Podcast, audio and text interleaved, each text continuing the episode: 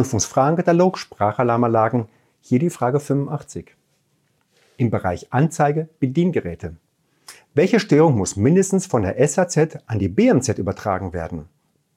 Vier mögliche Antworten und eine ist richtig. Erstens, Kurzschluss einer Lautsprecherlinie. Zweitens, Sammelstörung. Drittens, Verstärkerausfall. Viertens, Störung des Brandfallmikrofons. Für welche Antwort bist du? Wir sind für zweitens Sammelstörung. Vielen Dank.